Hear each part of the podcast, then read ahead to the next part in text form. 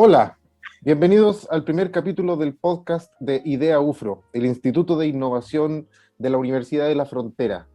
Hoy día tenemos un invitado muy especial, nos acompaña Felipe Salas. Él es eh, ingeniero civil industrial de la Universidad de Chile, MBA de la Universidad Adolfo Ibáñez, y tiene una larga trayectoria en el campo de la inteligencia artificial, que será el tema que abordaremos en esta primera entrevista. Felipe es cofundador y CEO en IA Latam, la primera comunidad de inteligencia artificial de Latinoamérica. Muy interesante, ya nos contará Felipe al respecto. Es también cofundador y director en TOC Biometrics, una empresa chilena especializada en el desarrollo de tecnologías digitales de verificación de identidad y firma con consentimiento biométrico. También muy interesante y muy atingente lo que hace TOC, esta empresa que ha sido un referente en el ámbito, ¿no es cierto?, acá desde Chile. Eh, Felipe también es partner y CFO en eh, gerente de nuevos negocios en Grupo Porta Publicidad, una agencia eh, muy reconocida, ¿no es cierto?, en el ámbito, además de ser cofundador de Amas B Transferencia Tech, una empresa Pitch de UK, fundador y presidente de Full Runners SA, miembro del sistema de empresas B, tiene también su, lado social, ¿no es cierto, Felipe? Y director en la Fundación Maratón Social. Un tremendo currículum, Felipe, espero no haber fallado tanto al leerlo, tú me, aclararás ahí las pifias que, cometí. Eh, ¿Cómo estás, Felipe?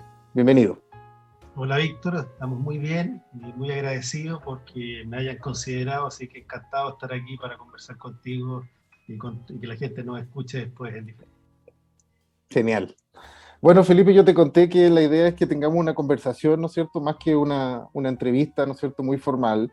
Eh, el espíritu de, esta, de este primer capítulo de nuestro podcast es eh, conversar contigo, conocerte, eh, hablar un poquito sobre inteligencia artificial, ¿no es cierto?, em, de una manera bien relajada. Así que tú, tú, si quieres, me puedes interrumpir en cualquier momento, si quieres agregar algo o hacerte el y no responderme alguna pregunta. ¿Vale? Bueno. Entonces, eh, Felipe, yo te comentaba que quería hacer un experimento un poco y partir con un poco al revés, ¿ya? Vamos a, vamos a hablar de las cosas serias, ¿no es cierto? Y tú nos contarás un poquito más detalle de tus organizaciones, pero partamos con, con, lo que más le llama la atención o lo que más preocupa quizá a mucha gente sobre la inteligencia artificial. Y es que hay gente que, chuta, muy fácilmente cae, ¿no es cierto?, en... Eh, el miedo a lo desconocido, podríamos llamarle. Y, las teorías de pronto eh, eh, sobre lo que pudiera pasar eh, con la humanidad, producto de la inteligencia artificial, llega a superar a veces la ficción, ¿no es cierto? cuéntanos un poquito tu, tu, perspectiva en este respecto. ¿Qué tan catastrófico pudiese llegar a ser esta tecnología en el corto, mediano y largo plazo? bueno, Víctor, fíjate que la pregunta que me haces es una pregunta bien común y que también eh, está bien presente en la prensa, en los medios, en todos los artículos que se hacen. Y fíjate que lo primero que yo quisiera eh, responder es que hay que invertir, hay que invertir primero la, la, pregunta. ¿En qué sentido? En que uno debiera focalizarse en el 90 y pico por ciento de las aplicaciones que tiene la inteligencia artificial y que son positivas y que son aplicaciones positivas de la inteligencia artificial. Claro, claro. Eh, porque aquellas aplicaciones o usos que no son eh, positivos son muy pocos, si bien los hay, y hay un riesgo inherente en cualquier uso de tecnología, eh, los cambios y la disrupción que está generando la inteligencia artificial en todo ámbito supera en cientos y cientos de veces aquello que es malo. ¿ah? Entonces, primero que nada, mi primera respuesta es no hay que tenerle miedo. Eh, esto, eh, esto, eh, sitúate hace 200 años atrás, cuando sale el primer automóvil, la gente tiene que haber dicho, oye, ¿qué es esta máquina? versus los caballos. Claro, vamos a morir todos atropellados. Exactamente. Y cuando sale el tren, etc. Entonces, son miedos naturales que se producen a causa de los cambios. Eh, y además también es un medio razonable porque hay mucha ciencia ficción al respecto, de que los robots, los, robots, los cyborgs, eh, eh, todos ya van a superar la, la, las capacidades humanas. Si bien hay, hay, algo muy de cierto en eso, porque la inteligencia artificial tiene una gran diferencia con el resto de las tecnologías. La, la principal diferencia que tiene es que le enseñamos, el ser humano le enseña a las máquinas a tomar decisiones por sí mismas.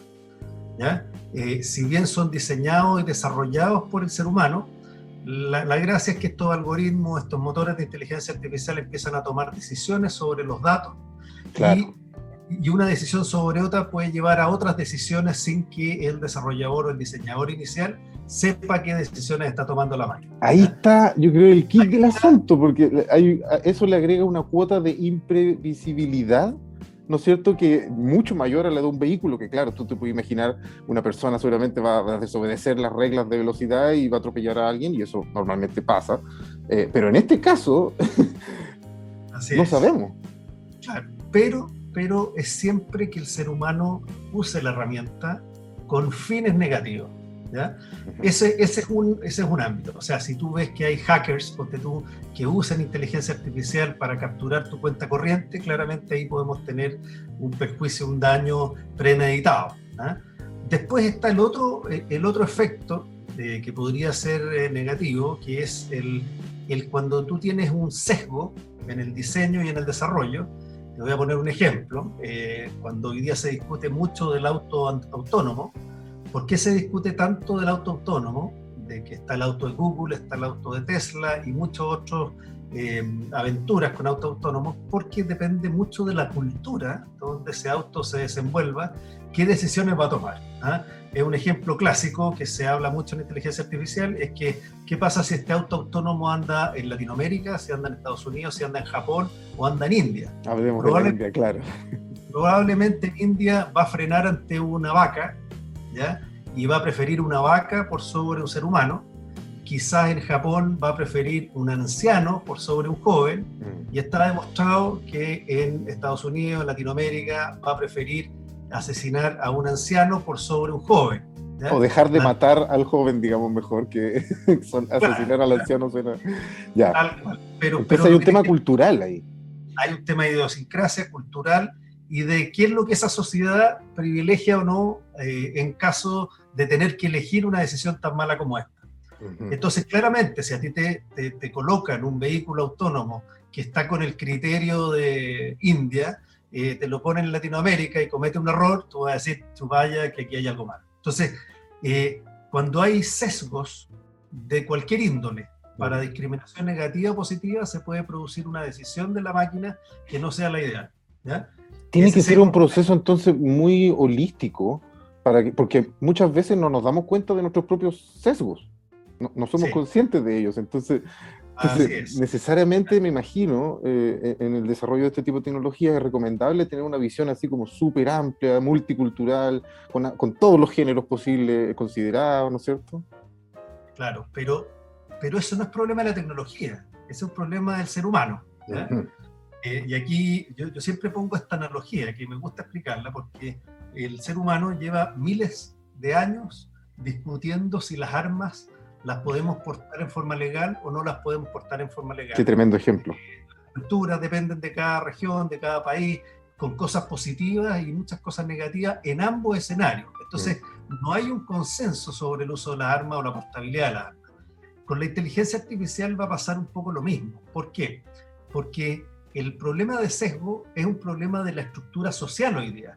Por ejemplo, cuando, cuando tú tienes que diseñar un armamento hoy día, el diseñador del armamento tradicional, no estoy hablando de tecnológico, inteligencia artificial, eh, generalmente diseña para ser usado por hombres. La mayor cantidad de soldados, por ejemplo, milicias, son hombres. Entonces, cuando tú armas un rifle, la cinta es del ancho... Todo está como pensado para la fisionomía del hombre promedio, claro. Claro y lo que ha pasado es que la incorporación de la mujer en la industria militar ha generado un cambio radical, porque el chaleco antibalas no estaba hecho para mujeres, era más alto, eh, era más rígido y menos estructura en los senos, tenía un diseño hecho para hombres. Entonces se ha generado un problema. Eso no, es, no quiere decir que sea, oye, un sistema hiper patriarcal y que estemos discutiendo equidad de género, sino que como la mayoría eran hombres, eh, se habían diseñado así. Y en inteligencia artificial y todo lo que tiene que ver en las disciplinas STEM y todo lo que tiene que ver con la ciencia de datos y todo, el problema que tenemos hoy día como humanidad es que la mayor cantidad de desarrolladores y programadores son hombres. ¿ya? Y no por, una, no por un sistema que quiera un género dominar al otro, sino que históricamente el interés por las ingenierías no ha sido masivamente de la mujer. ¿ah? Hay gente que, y aquí me voy a cambiar un poco de tema, el tema de género, se reclama mucho de que no hay muchas mujeres en la gerencia y la dirección de empresas. Pero lo que pasa es que en la dirección de empresas y en la gerencia y los directorios principalmente hay ingenieros, eh, hay eh, managers eh, y accionistas que vienen de las ciencias de la ingeniería. Entonces, es natural que no hayan tantas mujeres todavía, porque la proporción de mujeres en la ingeniería en, los distintos países es menor. Siempre es menor. Cosa que, cosa que eh, últimamente, ¿no es cierto?, se ha visto, ha ido cambiando, ¿no es cierto? Y también eh, producto de que tanto hombres como mujeres están eh, haciendo esfuerzos, ¿no es cierto?, por, por, revertir esa situación, digamos, abriendo un poco las puertas al género femenino a, a explorar el, todo lo que son las ciencias, ¿no es cierto? Hay grandes casos de aquello. Sí lo primero que nosotros tenemos que entender, sobre todo los que trabajamos con mujeres, eh, es que la mujer es, yo te diría que aquí me van a criticar muchos, pero es incluso mejor en muchos ámbitos que nosotros. Nos complementamos, digamos, ¿no? Claro, pero, pero yo te digo con mi experiencia de trabajar con muchas mujeres en todos los equipos de trabajo, realmente yo siento que eh, hemos sido los hombres los que hemos desaprovechado la participación de la mujer el mundo profesional y la muy de acuerdo, muy de acuerdo. porque son bastante eh, más capaces que nosotros en muchos ámbitos. En muchas cosas. Es un cable a tierra. ¿ah? Eh, podríamos discutir un programa completo. De, todas maneras, es un temazo. Imagínate cómo estaría la humanidad si eso no hubiese sido así, digamos. Ah, eh, olvídate. Ah, pero insisto, ¿estás de acuerdo conmigo que es algo que se está revirtiendo? O sea, tenemos, eh, no sé, eh, en Chile, por ejemplo, Girls in Tech es una organización muy power. Eh, en el fondo, se ve que hay como una tendencia, ¿no es cierto?, a abrir esas puertas, ¿no es cierto?, derribar esos muchos mitos que habían al respecto. Tal vez algunos no tan ciertos, digamos, de que eh, erróneamente se pensaba que esa selección era por una cosa de capacidades del hombre por sobre de la capacidad de la mujer, que a mí me parece una, una, tontera, ¿no es cierto? Finalmente, como tú bien dices, en muchos ámbitos nos derrotan. Sí, fíjate que eh, lo que hay que entender, eh, a, mi juicio, te, a, te voy a dar una opinión muy personal, yo creo que hay un tema de la naturaleza del hombre, la naturaleza de la mujer, que al hombre lo ha preparado históricamente para actividades físicamente más duras, como puede ser la minería, un recolector de basura, las policías, la milicia, etcétera, etcétera. Y a la mujer en actividades más blandas. Por eso hay muchas mujeres en el área de la salud, en el área de la psicología, en el área de, ser docente, eh, de psicología, etcétera. Entonces, las ingenierías, las ingenierías por default, son eh, carreras más duras menos blanda, menos emocionales, menos psicológicas. Entonces, yo creo que eso fue lo que generó un poco que hayan más mujeres en el ámbito eh, y lo mismo los hombres.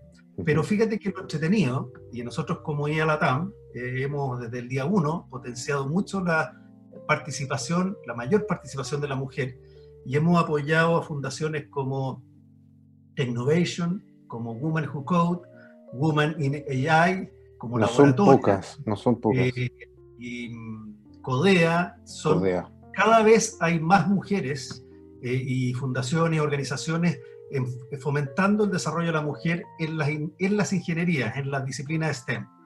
Y eso va a llevar a más participación de la mujer en todo lo que tenga que ver con ciencia de datos e inteligencia artificial. Que así sea. claro, lo que es lo que es súper relevante es que todo el mundo que trabaja en inteligencia artificial, que implementa, desarrolla, utiliza y aplica o integra, sabemos que el sesgo de género es relevante en la inteligencia artificial.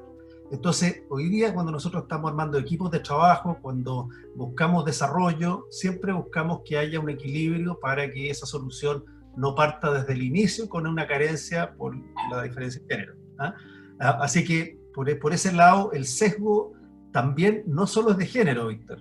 Por ejemplo, si tú tienes una minoría, eh, acuérdate que el desarrollador, en general, hoy día el desarrollador es blanco, joven, eh, ultra tequi, eh, y ese personaje le gusta jugar mucho, es gamer, mm. es joven más irreverente, es apolítico, otras veces es religioso también. Entonces, ese desarrollo también viene con sesgos eh, que tienen que ver con la filosofía, con la teología, también con el tema más de físico de la calle. Entonces, todavía tenemos mucho por avanzar, pero yo siempre digo, y aquí vuelvo a hacer otra analogía, la inteligencia artificial, Víctor, si pudiéramos compararla con el ciclo de vida de un ser humano, desde que nace a los cero días y hasta que fallece a los 90 y fracción, ojalá mucho más, eh, la inteligencia artificial hoy día es como si lleváramos un mes de vida. El estado del arte actual es todavía extremadamente incipiente. Entonces, al desarrollo de la inteligencia artificial en el mundo, le falta todavía salir de la lactancia, le falta empezar a dar los primeros pasos. Por suerte hemos visto algunos trailers de la, de la película, ni, ni, siquiera los primeros minutos. Recién, recién, está partiendo esto. Y los logros positivos que ha, que ha conseguido en estos recién días de nacido, digo yo, eh, son enormes. Hoy día cuando tú ves eh, Google, te lleva y te conecta con todo el mundo. Hoy día hay 7.000 casi usuarios Google en el mundo, solo faltan menos de 1.000 para que todos los, los habitantes del planeta ya hayan googleado alguna vez. mil millones, ¿no es millones, tal cual. Y entonces tú ves que Google es una empresa 90, 95 o más por ciento de inteligencia artificial. ¿ah? Eh, Ellos lo entendieron muy bien y hace mucho tiempo al parecer. ¿ah? Así es. Después tú te vas a las redes sociales, todas las, redes sociales donde nos comunicamos a diario, WhatsApp, eh, Waze, todas las aplicaciones que hoy día usamos como si fueran obvias, triviales, o como si las hubiéramos tenido toda la vida, aplicaciones que algunas no tienen más de uno, dos, tres años, por ejemplo Zoom, que estamos aquí, todas ya tienen inteligencia artificial. Y tienen inteligencia artificial en múltiples de uso, en cómo optimizar la comunicación de la red, en cómo mejorar la calidad de las imágenes, en cómo sacar datos de las imágenes y llevarlos a procesamiento de datos. O sea, eh, modelos predictivos de preferencia. Eh, hoy día la cantidad de inteligencia artificial que hay detrás de todo, eh, por actualizaciones en tiempo real, en el caso Waze, cómo va cambiando por los distintos indicadores, las distintas señales de todos los celulares, además de los satélites. Entonces, herramientas que nosotros hace 10 años no conocíamos, eh, que no existían, hoy día todas tienen inteligencia artificial. Hay, un, hay unos dichos bien famosos que es, hoy todo tiene o tendrá inteligencia artificial. Todo, todo, todo. Eh, y así tú te das cuenta que estamos recién partiendo. Imagínate cuando el 5G ya sea un estándar a nivel mundial. En Estados Unidos ya se habla del 10G. ¿ya? Eh, imagínate cuando el quantum computing esté habilitado Imagínate cuando el computer vision esté más desarrollado en todas partes del mundo. Hoy día en Talk Biometrics teníamos un comité de productos, voy a contar una infidencia, y estábamos viendo los niveles de performance o de mm, accuracy que ha llegado la tecnología nuestra eh, de reconocimiento facial, y ya pasamos el 99, fracción por ciento de rendimiento, superando el, el ojo humano. Me explico. el algoritmo es más asertivo, más, más correcto que, que, el humano para detectar el rostro. Hoy día, si tú usas la tecnología Top Biometrics para hacer un reconocimiento facial, uno a uno, para que la gente no se confunde, una persona falla más seguido. Es más seguro que un cajero de un banco te pida el carnet y te mire un buen rato y diga, así tú eres. Mm, usted se cortó el pelo, ¿no es cierto? Entonces, eso te va llevando, y estamos recién partiendo, el reconocimiento facial a nivel mundial eh, eh, en forma masiva, lleva 5 o 6 años, lleva mucho más. Eh, entonces, lo que va a venir en 10, 20 años más, 30 años más, es una locura. Entonces, Felipe, respecto a eso mismo, y mencionaste también ahí la, y a la TAM, me quiero detener un poquito ahí sobre la primera comunidad de inteligencia artificial, o sea, que, que a ver, qué lata sería que una vez más nos quedemos atrás en esta presente revolución mundial que está haciendo la inteligencia artificial, ¿no es cierto? Y ahí va un poco la pregunta, ¿tú crees que Latinoamérica o Chile está con una desventaja muy grande eh, de cara, ¿no es cierto?, a aprovechar eh, el potencial que tiene esta tecnología en comparación con el resto del mundo, o, o, no tanto. Tal vez en esta, en esta revolución puede que tengamos una oportunidad un poquito mejor que en las anteriores, estoy hablando de las grandes revoluciones, la industrial, ¿no es cierto?, etcétera. Eh, chuta, es una pregunta muy difícil porque no tengo muy buena respuesta, no tengo respuestas muy positivas. Pero antes que eso, nosotros, eh, nosotros fundamos eh, ¿Qué año? hace dos años y medio, el 2018, ¿ya? y la, la, fundamos principalmente porque a nosotros, que tuvimos que meternos en inteligencia artificial hace cinco años, lo primero que haces tú como empresa latinoamericana, cuando tienes que echar algo nuevo, empiezas a llamar a las universidades locales, empiezas a llamar a los amigos, oye, ¿quién científico que sepa? Y nosotros hace cinco años atrás llamábamos y nadie sabía mucho, nadie había implementado, nadie había hecho prueba y error.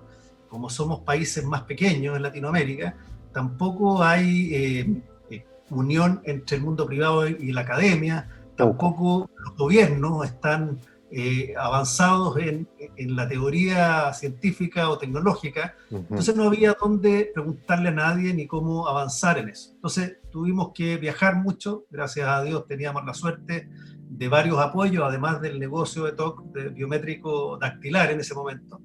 Eh, entonces pudimos viajar, eh, estudiar remotamente en ciertas universidades y todo el conocimiento que requeríamos para desarrollar nuestros productos los pudimos ir a obtener en el mundo. Entonces, después de esa vuelta dijimos, vayan, eh, ¿qué hacemos si es que eh, hay una startup hoy día en Temuco, en Valparaíso, en Perú, en Lima, en Argentina, bueno, sabes que quiere partir con esto, ¿de dónde saca eh, la información? ¿De dónde aprende? ¿O con quién colabora? ¿A quién integra? ¿A quién contrata? Y se nos ocurrió hacer la primera comunidad de inteligencia artificial para Latinoamérica, una comunidad colaborativa por y para el desarrollo de la inteligencia artificial, obviamente que para el desarrollo ético, ético de la inteligencia artificial, y lo que hicimos fue lanzarlo... Tú dices, fundamos, cuéntame un poquito de tus socios ahí, ¿con quiénes embarcaron en tal misión? No, es que cuando partimos, eh, fundamos con mis socios de TOC, partió la idea, nosotros estábamos en Europa y, y, se necesitaba algo regional, así que partimos, y hoy día IALATAM ya tiene más de 3.500 miembros de más de 28 países, eh, Felicitaciones. Países que lideran la participación son México, Perú, Chile, Argentina. Eh, la mayoría tenemos miembros de India, de Canadá, Estados Unidos, de varias partes. Tenemos varias alianzas también estratégicas con universidades, con comunidades, con ONG, incluso hasta estamos armando una con el Banco Interamericano de Desarrollo, etcétera, etcétera. Eh, hemos trabajado y participado en desarrollos para los gobiernos, para las ciudades, y, el foco y el propósito es colaborar y ayudar a todo aquel, sea persona natural, empresa, gobierno, academia, cualquier institución, que requiera apoyo en el pensar o el desarrollar o colaborar con inteligencia artificial para sus propios giros. ¿ah? Hemos hecho varias cosas muy entretenidas, aparte de los seminarios, congresos, cruzar gente, contratar gente de una empresa a otra, eh, a juntar inversionistas con empresas, y, ha sido una experiencia muy, muy bonita. Entonces, qué, qué bacán que me respondiste la pregunta eh, un poco eh, con el ejemplo. En el fondo, tú me estás contando que es posible, que se está haciendo, que ustedes lo están haciendo y que hay otras empresas más en Chile y Latinoamérica que también lo están haciendo. Pese, que, pese lo incipiente que es la tecnología, ya tú ves que es aplicable. Cuéntanos de las aplicaciones que más te hicieron explotar tu cabeza eh, en, el, en el tiempo reciente, digamos. Mira, antes de esa tercera pregunta, déjame continuar con la línea de Latinoamérica y todo. O sea, hoy día existimos nosotros y existen múltiples otras organizaciones. Por ejemplo, en México ya está la Sociedad de Inteligencia Artificial de México.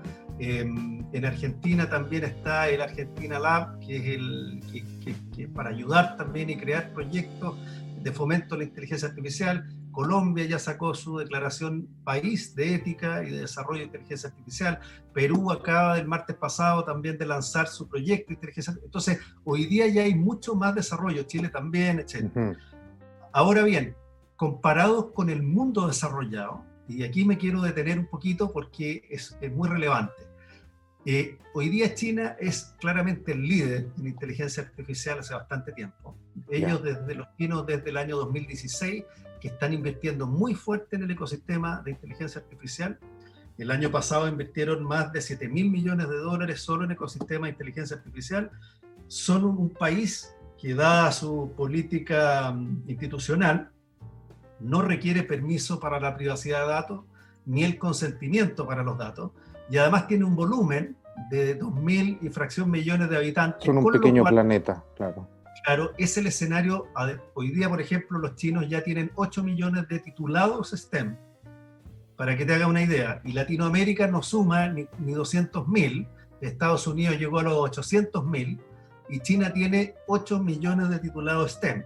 Entonces tú comprenderás que, y además toda la base de datos sin consentimiento ni privacidad, entonces China hoy día, todo lo que desarrolla en inteligencia artificial es, tiene mejor performance, mejor precisión, lo desarrollan más rápido y por eso las aplicaciones como Alibaba, Didi, WeChat y otros ya tienen... Explotaron y en tan poco tiempo, claro.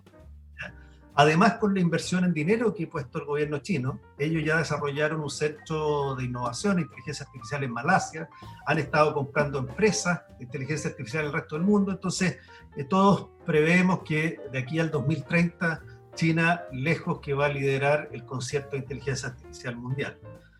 ¿Qué tenemos que hacer el resto de los continentes, los restos de los países? Es empujar el desarrollo, porque la inteligencia artificial puede tener un desarrollo madre, pero la localización es re importante.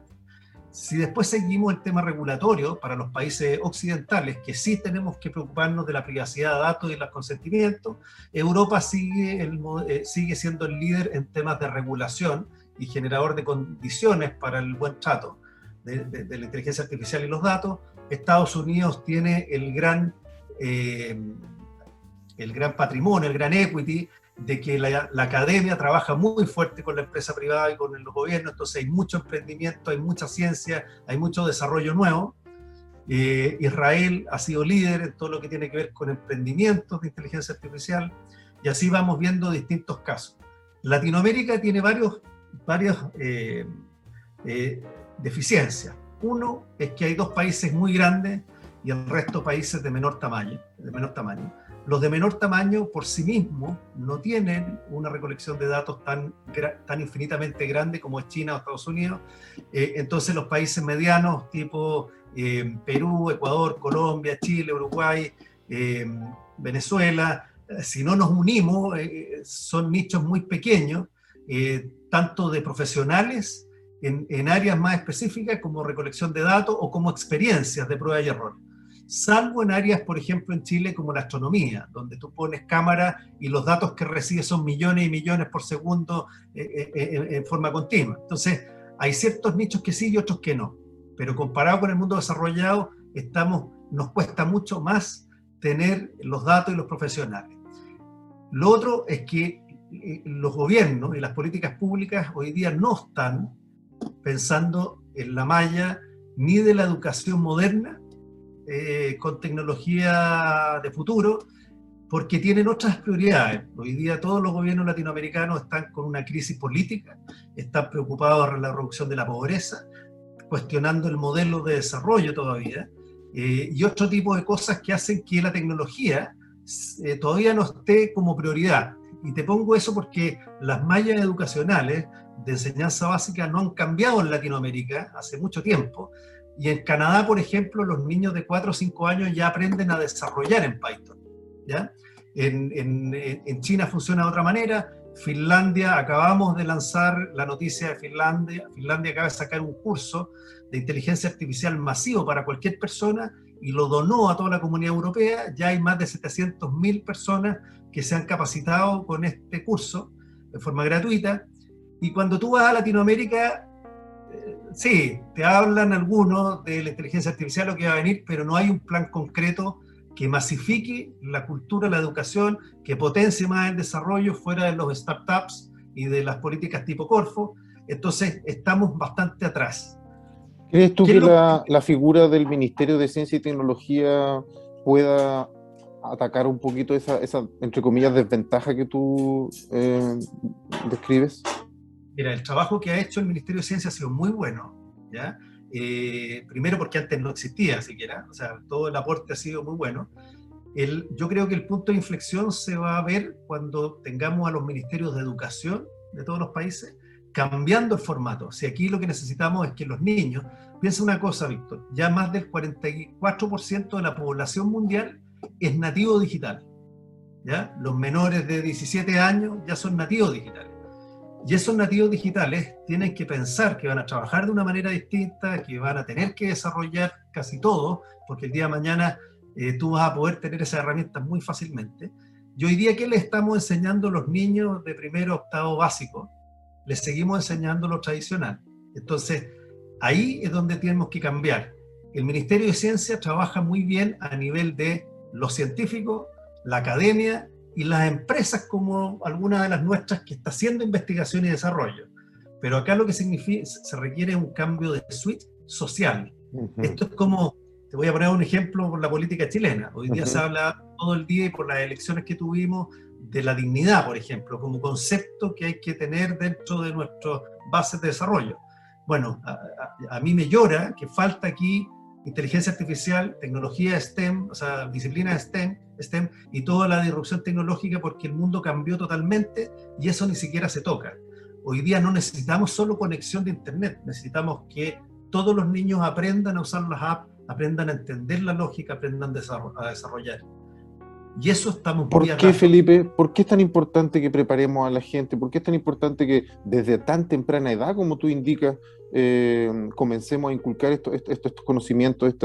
Cualquiera podría pensar, a mí no me afecta, ¿no es cierto? Yo con mi panadería feliz voy a, me voy a vivir toda mi vida, ¿no es cierto? Y, y a lo más voy a interactuar con la inteligencia artificial cuando haga un pedido, ¿no es cierto? Utilizando una app. Eh, no es tan así, ¿no es cierto?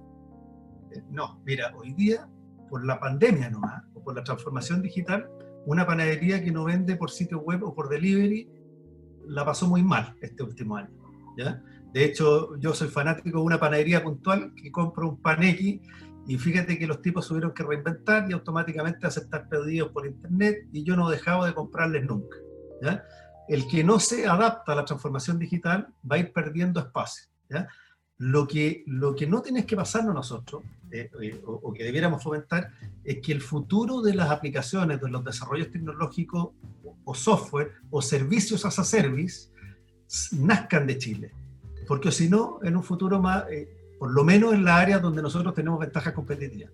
Porque si no, después vamos a hacer recibir solamente, te voy a poner un ejemplo, mira, hoy día recibes Netflix, Google,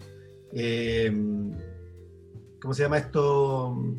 Todos los e-commerce, Amazon, todo. Y hay muy poco desarrollo local. Entonces, si nosotros no generamos ciertas aplicaciones que tengan inteligencia artificial, después vamos a ser solo importadores de, servicios tecnológicos. ¿Y dónde está el valor agregado? Se fija nuestro. ¿Ah? ¿Cómo seguimos creciendo si no nos mantenemos al ritmo con lo que está pasando en el mundo, literalmente? Claro. No sé si has visto toda la evolución del plant-based, de los alimentos en base a plantas. Sí, claro. Ahí Notco, un gran referente. Claro, Chile no es un gran exportador de carnes, porque la carne que tenemos es para el consumo interno y somos importadores de carne uruguaya, carne paraguaya, argentina, brasileña, sí. Salvo los pollos. ¿ah? Pero mira, en, fruta y verdura somos un gran exportador. ¿Qué va a pasar si el día de mañana, eh, te voy a poner un ejemplo, eh, en, los israelíes, eh, los israelitas, inventan una fruta desde una estructura de inteligencia artificial que tiene todas las vitaminas, todos los elementos nutritivos, pero que no es una fruta real. Bueno, eso está pasando hoy día con las hamburguesas, está pasando... Imagínate, ¿qué va a pasar con el desarrollo de Chile como potencia exportadora alimentaria? Bueno, entonces lo que yo digo es que hoy día las empresas de alimentos, el colegio debiera estar enseñando tecnología para mejorar lo que nosotros somos buenos. Todo lo que tenga que ver con cosas del mar, como, todo lo que tenga que ver con turismo, con minería, de aguas, energía, etc. Forestal, claro. Y, y, ahí nos falta mucho preparar una cultura con visión de futuro. Yo soy optimista porque eh, si es que internamente no lo hacemos como una política pública, eh, se va a producir el efecto Uber. Eh, si tú me preguntas a mí, ¿Quién cambió el transporte en Chile? No lo cambió el Ministerio de Transporte del gobierno A o B, lo cambió Uber. ¿ah? Y llegó Uber, llegó para quedarse. Lo mismo el tema de la georreferenciación. No lo hizo eh, un sistema público, lo hizo Waze y lo hizo Google Maps. Entonces, nosotros tenemos que despertar, darle la prioridad que corresponde. Para que te hagas una idea, te voy a contar cosas más, más extremas. A ver. En el en las elecciones hace dos años atrás ya se han probado motores y robots de inteligencia artificial que simulan ser un candidato político, diputado, senador o candidato a presidente, y se han, hecho se han hecho cuatro ejemplos bien famosos en Japón, en Rusia, en Nueva Zelanda, y han resultado con mucho éxito. Imagínate un, avatar político que entiende tus preferencias políticas, religiosas, sexuales, todo, y ese robot aprende todos los días y cada vez es una mejor interpretación de tus deseos y prioridades. Eso está en línea, imagínate en un blockchain, y automáticamente en cinco años más vas a poder tener una democracia 100% representativa porque tu avatar vota en cada tema y todo es en línea, los 18 millones de avatar automáticamente y tú le haces aprendizaje reforzado. Cuando algo, tu avatar contesta algo que no te parece, tú lo corriges y lo, lo corriges y va aprendiendo. Entonces, ¿para qué vamos a necesitar representantes políticos en 10 años más? Si tú vas a poder tener tu avatar de inteligencia artificial que aprende y mejora tu preferencia, eso a nivel de blockchain se acumula después en la mayoría, el 80% que vota igual, esa es la ley que rige. Entonces, lo que no están entendiendo muchas de las personas que incluso los gobiernos el día de mañana podrían dejar de ser territoriales. Así como mutaron los bancos, así como mutaron, bueno, las industrias todas las que tú mencionaste, hay que ponerse al día. Entonces, para mí lo que es crítico es que los niños de 4 a 5 años estén hoy día mismo eh, aprendiendo la lógica que hay detrás, aprendiendo del tema de los sesgos para una ética mejor, aprendiendo el potencial futuro, porque a ellos les va a tocar trabajar, aplicar, integrar, desarrollar todo esto. Oye, Felipe, mira, qué, interesante lo que estás, eh, lo, que estás planteando. Eh, no, es, no es menor, eh, tal vez, ¿no es cierto?, que haya un porcentaje de la población que, le preocupen estos temas o le asuste, dado que va a tener implicancia en todo orden de cosas, en, todo, en cómo vivimos. ¿no es cierto? Como, eh, como tú dices, cómo elegimos a nuestros representantes, cómo estudiamos. En el, en el ámbito de la educación, sobre todo, se ve que eh, va a tener implicancias muy fuertes. ¿Cómo crees tú que, que en Chile va a afectar en los próximos años? Eh, y también sumado a que, producto del COVID, ¿no es cierto?, hay una, no sé si una mayor disposición, o tal vez es que no nos quedó otra alternativa, ¿no es cierto?, a realizar cosas de manera remota cuando históricamente se hacían de forma presencial. Eh, a ver, si tú te pones a pensar cuáles han sido los fenómenos de los últimos 35 años del mundo entero, es que el mundo cambió, ¿no es cierto? Desde el surgimiento de los smartphones hace 14, 15 años, el mundo cambió completamente, regal. Y lo que hemos aprendido todos los seres humanos de distintas edades, salvo los jóvenes nativos naturales que ya nacieron eh, nativos tecnológicos, es que no hay nada más permanente que el cambio. ¿Te acuerdas de eso que nos pasaban en la universidad, que ya viene el cambio y no hay nada? Ya, eso ya lo tenemos totalmente internalizado y, sabemos que la persona más inteligente hoy día no es la que contesta un formulario de matemáticas, sino a quien que se adapta más rápido al cambio. O sea, desde un restaurante, dueños de un restaurante, que pasaron a no tener mesas y hicieron un dark kitchen y hoy día eh, ofrecen distintos menús y por motoboy y han podido irles mejor. Incluso esas personas fueron inteligentes porque lograron adaptarse, flexibilizarse y cambiar.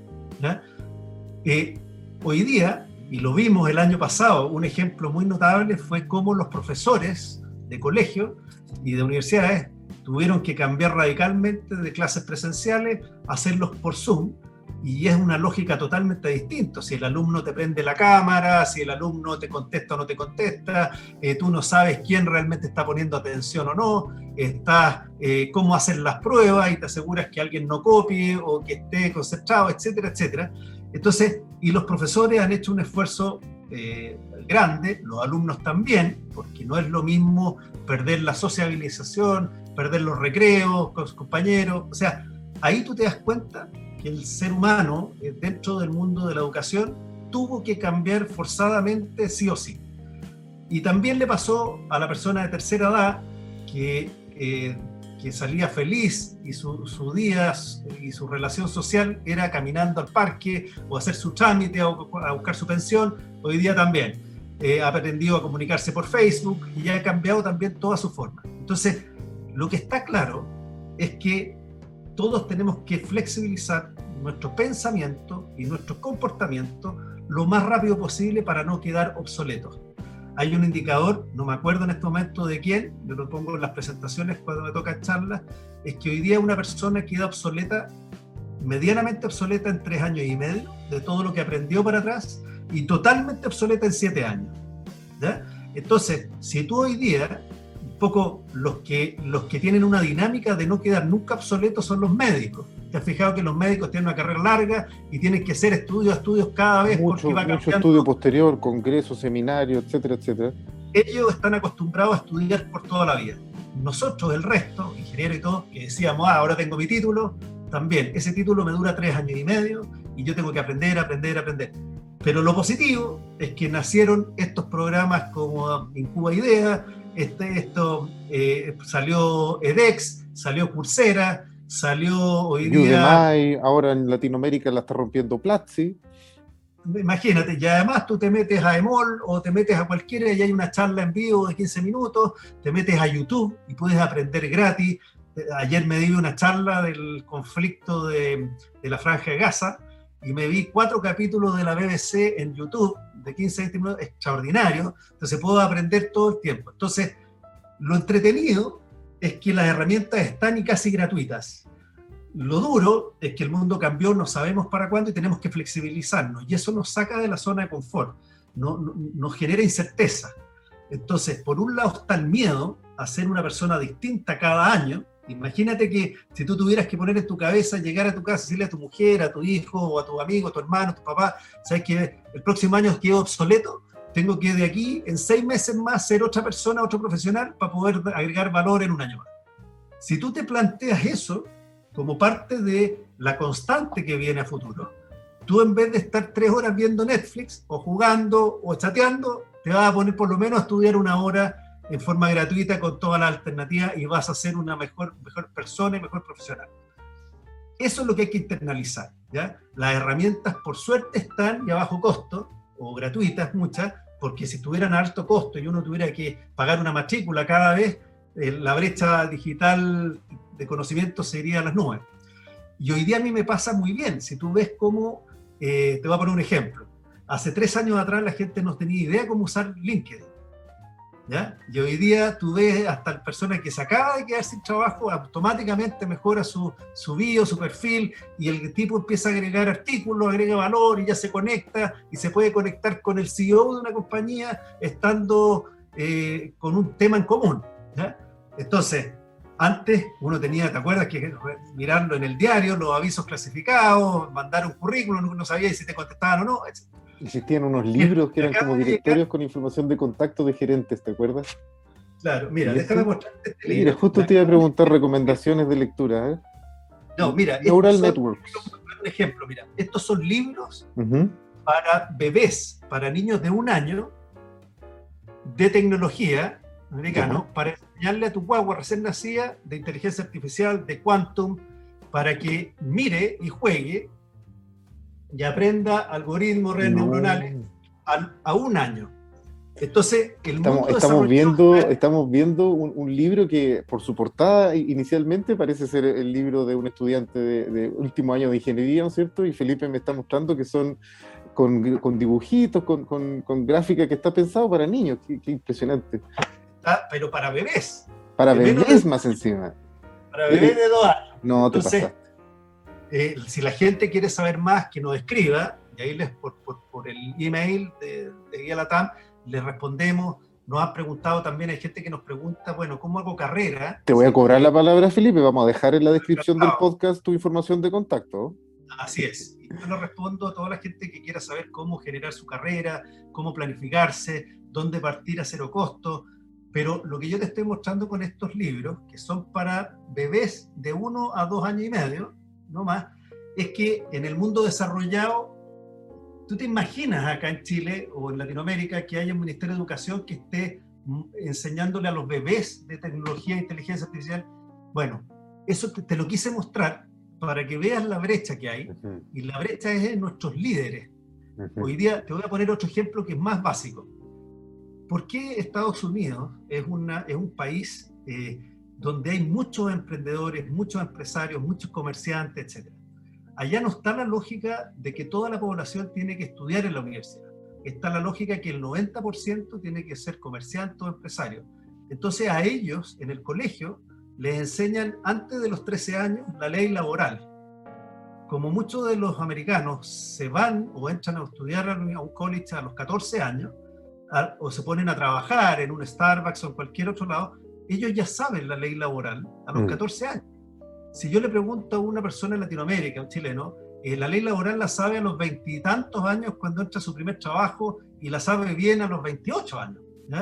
Eh, oye, pero ni siquiera saber manejar un auto, te lo enseñan en el colegio y tú tienes que aprender tomando un curso y por eso la gente maneja no tan bien comparado ni, ni hablar ni hablar de educación financiera, ¿no es cierto? Hay conceptos básicos de finanza y contabilidad, ponte tú que sería muy útil para cualquier persona, ¿no es cierto? No lo ves en toda tu formación.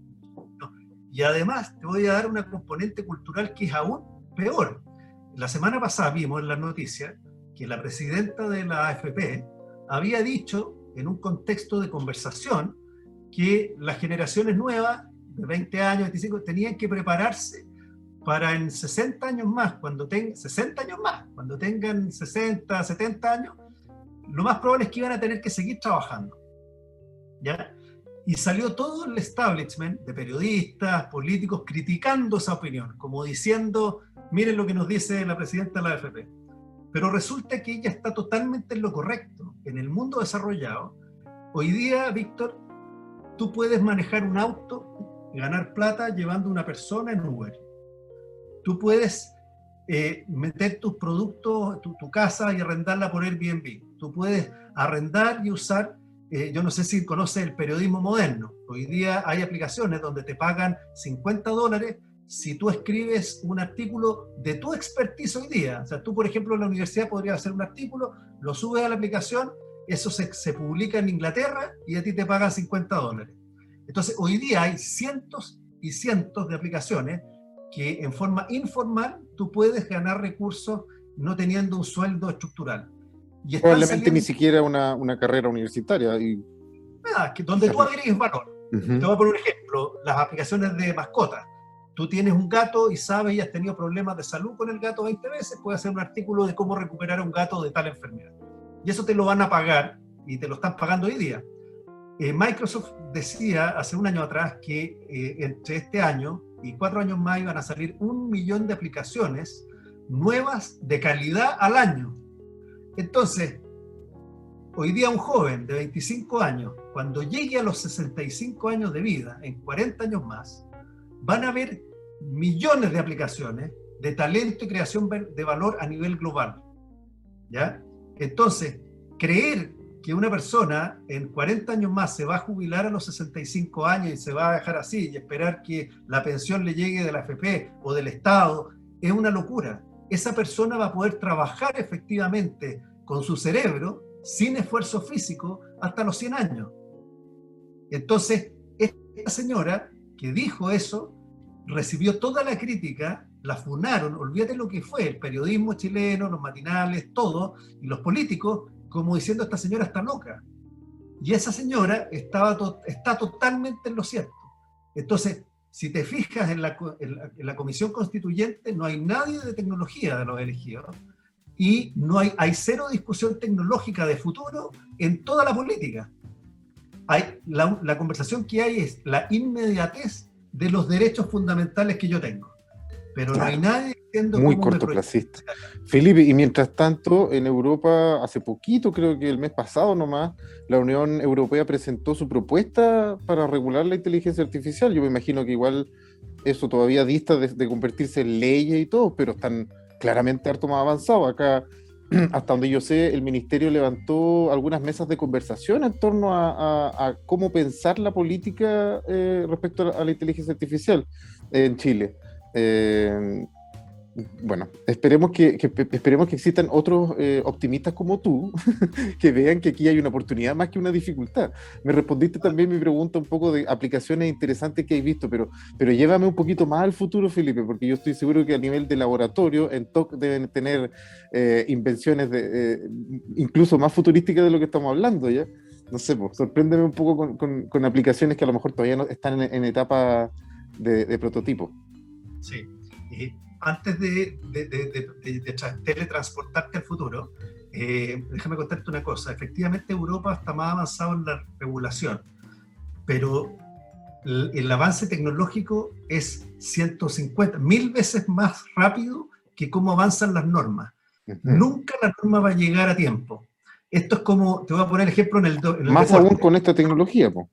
Claro, es que es demasiado exponencial el desarrollo. Fíjate que no alcanzamos ni a pestañear en el COVID y Zoom ya tomó el mercado mundial y ya es una herramienta base. O sea, aunque se hubieran puesto a hacer una ley para proteger a las personas de la videoconferencia, todavía estarían, entonces no hay caso.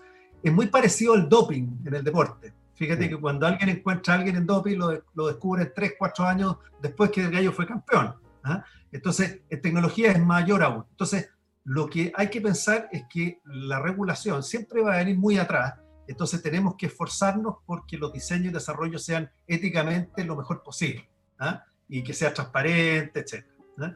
ahora, ahora en, el tema de futuro, que si yo soy un apasionado, ¿ah? fíjate, yo soy de los nerds que, que los fines de semana ven los lanzamientos de SpaceX, que sigue la cámara en la estación orbital, que veo cómo el, el Crew Dragon se engancha con la estación orbital, que sigue el tema de la conquista de Marte. Y, fíjate que hay una cosa que es notable, que notable, notable, que la gente todavía, bueno, en Latinoamérica ni siquiera lo ponen como tema. Ponen un artículo chiquitito en los medios, Starship logró eh, su ascenso y descenso sin explotar, pero resulta que la tecnología de SpaceX para, la, para el despegue y aterrizaje de Starship, de la nave que va a ser tripulada para Marte. Empresa del mismo fundador de Tesla, ¿no es cierto? Elon Musk. Así es. Eh, es tan notable ese avance, no solo por el tema de llegar a Marte, eh, pero cuando tú logras que un elemento pesado, sin alas, suba y baje sin problema, con velocidades tremendas, de mucho G, eh, y lo controla y aterriza suave, imagínate el efecto de esa tecnología aplicado a un auto o una moto mañana. Entonces, el gran salto de SpaceX es que los Tesla o cualquier auto en 3, 5 años más van a subir, van a levitar, se van a mantener igual que las películas de ciencia ficción, de Star Wars y todo. Y poco a poco se van cumpliendo las profecías de volver al futuro, Felipe. ¿eh? Tal cual. Pero este lo acaba de demostrar, lo acaba de demostrar con un aparato que pesa toneladas y que además cae sin alas, sin nada, como peso muerto. Y dime en qué colegio, en qué universidad, en qué foro político, en qué foro civil se ha discutido de este fenómeno. Nadie. Después tú te vas a otros avances notables, como el Computer Vision. Que Computer Vision eh, se pega un salto tremendo. Computer Vision significa que las cámaras que tú pones capturan el video y eso lo transforman en datos y después tú puedes analizar y tomar decisiones con los datos. Por ejemplo, el avance de los drones, de los drones con buenas cámaras, el dron puede pasar arriba de un campo de paltas, una plantación de paltas, y ver si es que las paltas les falta agua, si están grandes, si están listas para cosechar y todo, y en segundos y en minutos tomar la decisión y apretar el riego y regar si es que hace falta, o e ir a sacarlas si es que están grandes, etcétera, etcétera. Ahí tú estabas hablando, perdón, una, una, una, aplicación que de hecho en Chile se está, se está viendo bastante, empresas chilenas que están desarrollando soluciones y servicios basados en, ese tipo de tecnología. No es, no es una, e, este ejemplo particular que tú mencionas no es una cosa que ocurra solo en Europa o en Estados Unidos. No, hoy, día en Chile hay mucho. Todo el, el, el observatorio ALMA tiene, olvídate lo que está haciendo en ese ámbito en temas de construcción de inmobiliaria, en temas de agricultura, en temas de minería Hoy día tú puedes con un dron explorar sondas y ver la, la diferencia de materiales. O sea, eh, bueno, y el Computer Vision se ha desarrollado, también son las cámaras que tú pones en el metro para ver qué personas pasan, o los autos autónomos están llenos de cámaras para ver el entorno y tomar decisiones en tiempo real. Para, bueno, eso más la tecnología de sensores. Por ejemplo, hoy día los sensores te entregan mucha información y todas las tecnologías como van convergiendo en una etapa de madurez alta si tú te proyectas al futuro es una locura. De hecho, Elon Musk, ponte tú, establece que va a, va, a llegar con los primeros seres humanos en cuatro años más a Marte y que el 2050 ya va a haber una colonia gigante. Eh, hay estimaciones que dicen 500. ¿Tienes tu pasaje ya, Felipe? Supongo. Eh, VIP. voy a estar medio viejo para eso, pero no, feliz. dijiste cuatro años, 50 años más para la colonia, ya. Para la colonia. Entonces, tu hijo, entonces. mira, hay una película en Netflix, para que la vean, que es La Conquista de Marte, que es un docu de ciencia ficción y documental, donde habla Elon Musk y, y explica que desde la primera llegada del ser humano a Marte se requieren más o menos 5 a 10 años para ya tener planta, oxígeno y todo. Entonces que en el 2050 vamos a tener una colonia ya formada. Eh, imagínate, imagínate todo eso llevado, esa tecnología, cómo cambia también la realidad del planeta. Entonces, hoy día el mundo político está en crisis, el mundo religioso está en crisis y los seres humanos estamos como medio medios dormidos, medio anestesiados, medio abducidos, esa es la palabra, abducidos, porque creemos que la cuestión sigue igual y no, cambió toda. Entonces, lo que tenemos que provocar nosotros en conversaciones como esta, Víctor, es que la gente no le tenga miedo al cambio, no le tenga miedo a aprender, se haga cargo de su propio desarrollo personal y estudie y lo haga gratis. En YouTube, curso de inteligencia artificial. Hay cursos que van desde 15 minutos o charlas hasta una hora y media, después te ves el segundo y en una semana ya eres un gallo experto. Hay, y hay para todos los gustos. ¿ah? Eh, eh, profundizo en ese punto, o sea, tienes desde micro contenido en, pequeños videos que tú puedes consumir en el, en, el, horario que más te acomode, ¿no es cierto? Pero también hay programas formativos completos. Acá, acá, acá por lo menos tenemos em, Talento Digital para Chile, ¿no es cierto? Donde participa Fundación Codea, que tú mencionabas, que está haciendo un esfuerzo pero tremendo y ofreciendo cursos de altísimo nivel, donde en cuatro, cinco, seis meses una persona sale con capacidades de desarrollar, por ejemplo, una aplicación móvil. Em, hay, que, hay, que, hay, que, abrir esa puerta un poco, perder ese miedo, ¿no es cierto? Sí. Eh, CODEA es una fundación muy, muy interesante. Es de las pocas organizaciones que ha generado levantamiento capital alto para reconversión laboral de personas de cierta edad en adelante. Está Calei 6 también, que reconvierte personas que, que no tienen carrera, mayores de 18 años, en personas eh, en ciencia de datos, en, en el rango basal. Está lleno de alternativas. Si el tema es que no te quedes durmiendo, te dediques solo a ver películas en Netflix, no aprendas y no busques crear valor. La recomendación que yo siempre hago, no estudies o hagas lo que dice, por ejemplo, un plan universitario o lo que dicen tus amigos. Yo, mis recomendaciones, si te gusta el fútbol o te gusta cocinar o te gusta el deporte o te gusta el arte, métete a YouTube y di inteligencia artificial para el arte. Para lo que a ti te gusta, para tu hobby, para lo que más te gusta y te vas a dar cuenta que te vas a encontrar con cómo hacer arte con inteligencia artificial, cómo hacer música con inteligencia artificial, cómo está la inteligencia artificial en el deporte, y aprende desde lo que a ti más te gusta. Así te vas a entretener con el contenido, vas al otro día a buscar otro más, a buscar, y resulta que en una semana, en 10 días, en un mes, en dos meses, cuatro meses, nadie va a saber más que tú de lo que está pasando en este desarrollo eh, tecnológico en lo que a ti te gusta. Mira, qué buena recomendación, Felipe. No me extrañaría que haya eh, alguna persona que asuma que esto es eh, inalcanzable, ¿no es cierto? Que, va a hacer chocar contra una pantalla llena de código, ¿no es cierto? Y hasta ahí va a llegar un poco el impulso.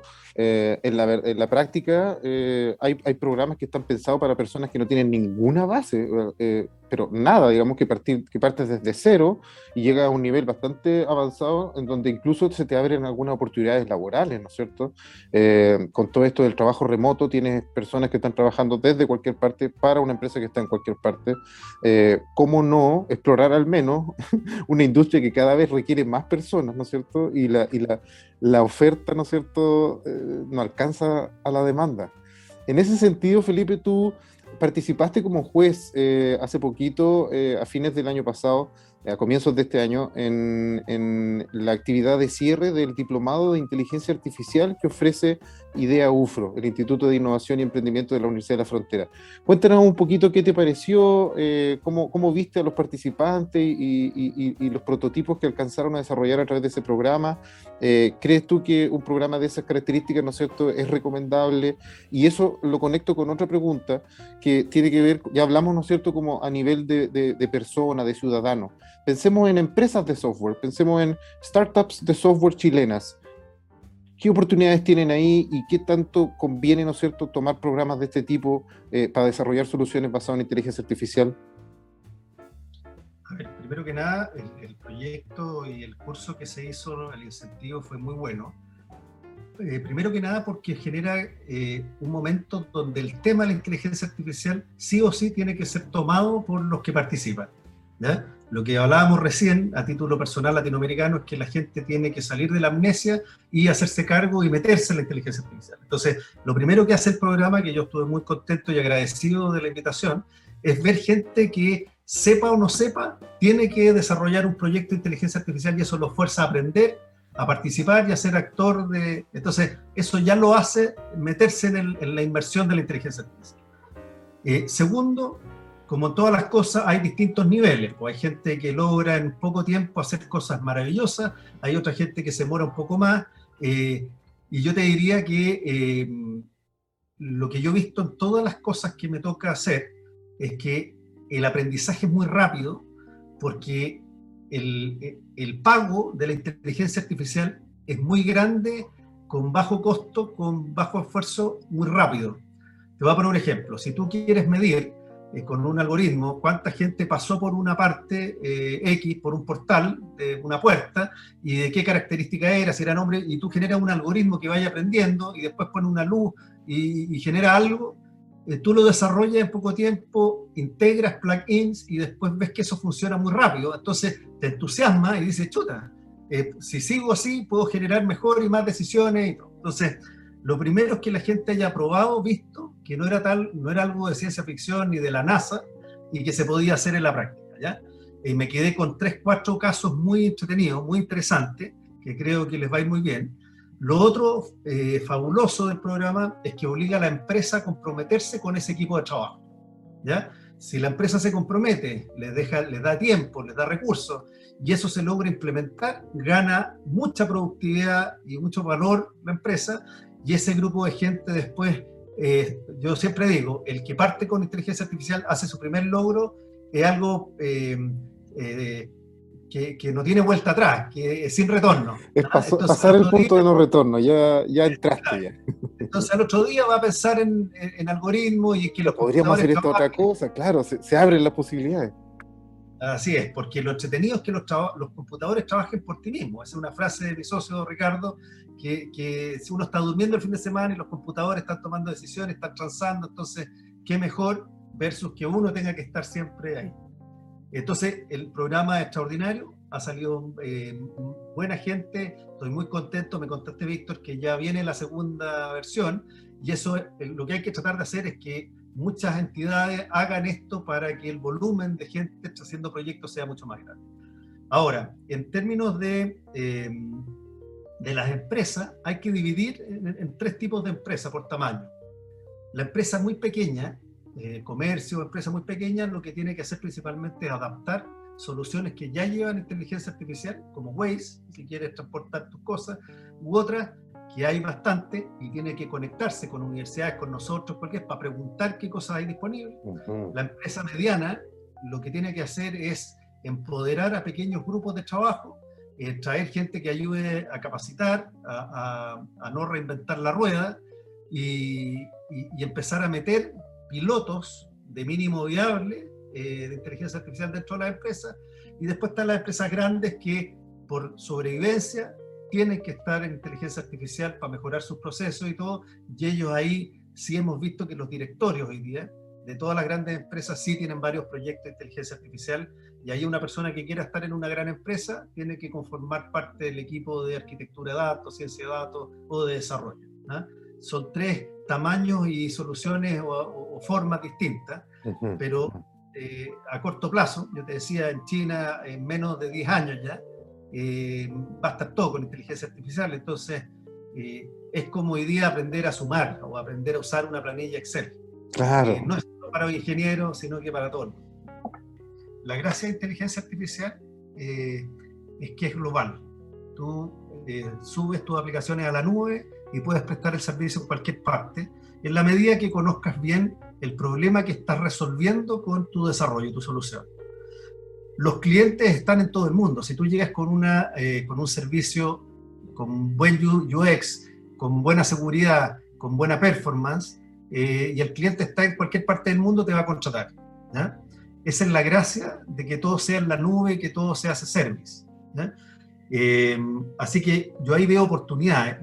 A, mí me llama la atención en positivo que, por ejemplo, empresas como Notco, como Talk Biometrics y otras que hemos conocido, eh, haya sido impensado que nacieran desde Chile. Si tú te pones a pensar Chile como una potencia de alimentos, eh, verduras y vegetales, tenga una de las primeras empresas latinoamericanas de plant-based alimentos o una empresa biometría, donde Chile nunca ha sido históricamente biométrico, o sea, salvo incorporar tecnología extranjera, quiere decir que eh, el problema no es la barrera territorial, sino qué problema tú quieres resolver. Si en Chile hay una persona que quiere resolver, por ejemplo, la sobrevivencia de las tortugas, y con drones, con cámaras, sigue a todas las tortugas durante todo el año, va a ser una persona que va a ser el único experto en tortugas y va a poder generar una aplicación a nivel mundial. Por ejemplo, yo tengo un amigo que también tiene ya la empresa de sensores para detectar terremotos. Cuando hay una primera eh, movimiento telúrico en cualquier región, automáticamente los sensores avisan y está pudiendo avisar un terremoto un minuto y medio antes que se produzca. Y él ya ha vendido, ya ha vendido la solución a, gobiernos fuera de Chile. Algo ¿Ah? sabemos de, terremoto, de terremotos en Chile. Claro, entonces, oh, genial. Lo, que es importante es pastelero tus pasteles en términos qué cosa tú eres experto y después meterse a entender la inteligencia artificial y mejorar las soluciones desde tu expertise, profundizar el expertise y solucionar algo global con la tecnología que te lo permite. Felipe, estamos ya acercándonos a, la hora de conversación eh, y creo que podríamos extendernos infinito porque se me quedan hartas dudas eh, y, cosas que preguntarte, pero, pero, pero vamos a tratar de, de, de hacer de lo bueno poco, ¿no es cierto? Eh, te quiero ofrecer la palabra por si tú quisieras compartir algo, alguna noticia, alguna novedad, puede ser de alguno de tus proyectos, hacer alguna invitación en esta última parte de, la conversación, por favor principalmente invitarlos a todos a, sumarse ahí a la TAM. Y a la TAM es una comunidad gratuita para las personas eh, y, que dentro de la comunidad lo, lo, que tienen es contenidos, información, posibilidad de contactarse entre los miembros. Eh, lo que es importante, yo siempre digo, una comunidad se nutre y se alimenta del valor agregado que aportan todos sus miembros. Entonces, eh, si una persona entra ahí a la TAM, lo que es importante es que se lea un artículo y lo pueda comentar, eh, que sea alguien que si alguien le pide un café para conversar, eh, siempre un café es una oportunidad, entonces que lo mismo que esa persona espera que la comunidad le dé, esa persona se la pueda devolver también a la comunidad. ¿ah? Pero hoy día estamos conectados en varios países, estamos con varias empresas y personas que saben mucho. El próximo 16 y 17 de junio tenemos nuestro IALATAM Conecta Latinoamérica Summit, con muy buenos exponentes. Viene gente del Banco Interamericano de Desarrollo, viene gente, eh, tenemos a la número uno de Google para Latinoamérica, tenemos muy, gente muy interesante, es un seminario también gratuito que vamos a pronto comunicar en nuestros avisos. Y, es una primicia esto entonces. Yo tuve la oportunidad de participar en uno de estos summits, oye, totalmente recomendable, muy, muy, muy bueno. Así es.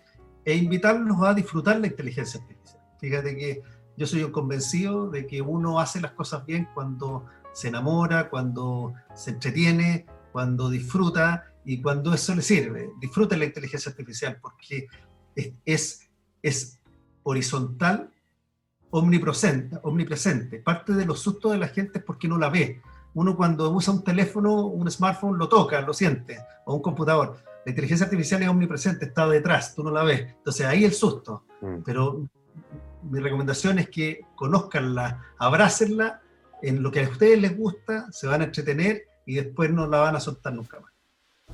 Tremenda invitación, pues Felipe. Eh, vamos a ponerlo en práctica. Te agradezco mucho tu tiempo. Eh, a nombre de todo el equipo de Idea UFRO, Carlos Isaacs, eh, Andrés Muñoz, Ignacio Zambrano, te mandan sus saludos por tu participación en nuestro primer capítulo. Así que con esto yo comienzo a despedir esta primera versión del podcast de Idea UFRO. muy felices de haber contado con tu participación, Felipe. Éxito, éxito en el Summit. Se viene un tremendo evento, así que sé que de aquí en adelante cada vez vaya a estar más eh, ocupado con eso. Eh, espero, espero poder verte ahí y te deseo el mayor de los éxitos en esta versión. No, muchísimas gracias a ti, Víctor, primero por considerarme. Eh, eh, parte importante de la comunidad también es entregar todo lo que uno pueda, porque siempre hay alguien que lo recibe y también le cambia la vida para bien con esto. Entonces, solo agradecerte a ti, a todos los de Cuba UFRO, que se les quiere mucho, y el mejor de los éxitos para ustedes en este año que sigue siendo difícil y para el futuro de la universidad y de toda la incubadora. Genial, muchas gracias por tus palabras, Felipe. Invito a todos nuestros oyentes a eh, suscribirse, a seguirnos, ya que estaremos subiendo interesantísimas entrevistas como la del día de hoy en nuestro canal.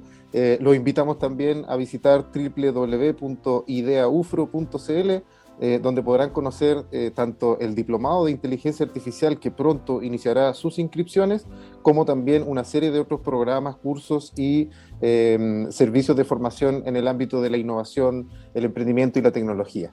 Que tengan una muy buena tarde, Felipe. Muchas gracias nuevamente y nos vemos hasta una próxima oportunidad. Hasta muy pronto. Gracias a ti.